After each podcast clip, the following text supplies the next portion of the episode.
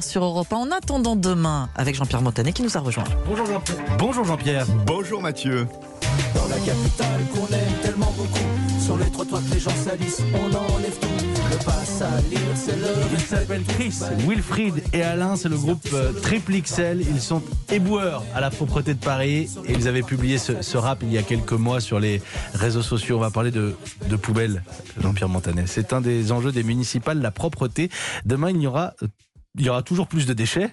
Alors une ville sans, sans poubelle, est-ce que c'est possible? Eh bien Mathieu, il suffit d'aller à Tokyo pour s'en persuader. Pas de papier gras, encore moins de vieux matelas sur la chaussée, rien. Et à l'horizon, zéro poubelle municipale. Galère pour le touriste hein, qui ne sait pas quoi faire de sa canette, si ce n'est la garder avec soi. Les habitants, eux, trient leurs déchets dans de grands sacs transparents, ce qui permet d'identifier les tricheurs. Anne Hidalgo a visité plusieurs fois Tokyo afin de mieux gérer les 3000 tonnes d'ordures quotidiennes, mais bon, ça ne se voit pas vraiment dans les rues de Paris. En revanche, ça a donné des idées à Saint-Hilaire-de-Riez en Vendée. Dès 2018, objectif zéro poubelle municipale dans les rues et ça marche. Tout le monde ou presque a pris l'habitude de ramener ses déchets à la maison. Les camions poubelles passent seulement tous les 15 jours. Ça oblige à bien faire le tri, à faire soi-même son compost et surtout à réduire drastiquement ses déchets. Mais effectivement, il hein, faut, faut, le souligner, pour les touristes au Japon, c'est plus qu'une galère. Hein. Ah ouais. Les poubelles de toute la journée que vous trimballez dans votre sac à dos, c'est une réalité. Mais avec l'augmentation constante des déchets, comment parvenir, Jean-Pierre, au zéro déchet? Bah C'est le casse-tête du siècle. Une montagne de déchets va submerger la planète selon la Banque mondiale, plus 70% pour atteindre 3,4 milliards de tonnes en 2050.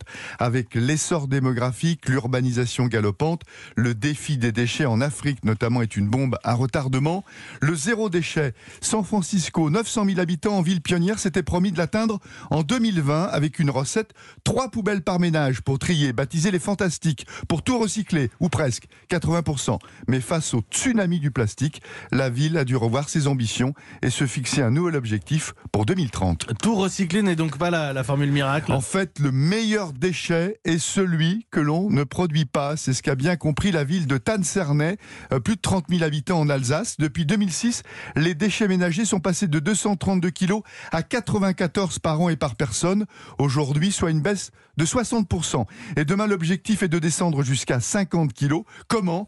En incitant les habitants à ne pas jeter systématiquement, en redonnant une seconde vie aux objets, en boycottant le jetable, en recyclant aussi, avec l'instauration également d'une collecte sélective en porte-à-porte des restes de repas qui sont donc transformés en compost. Enfin, en tapant au portefeuille. Le ramassage des ordures ménagères a un coût et le tarif augmente en fonction de la quantité d'ordures. Donc plus la poubelle est petite, moins c'est cher.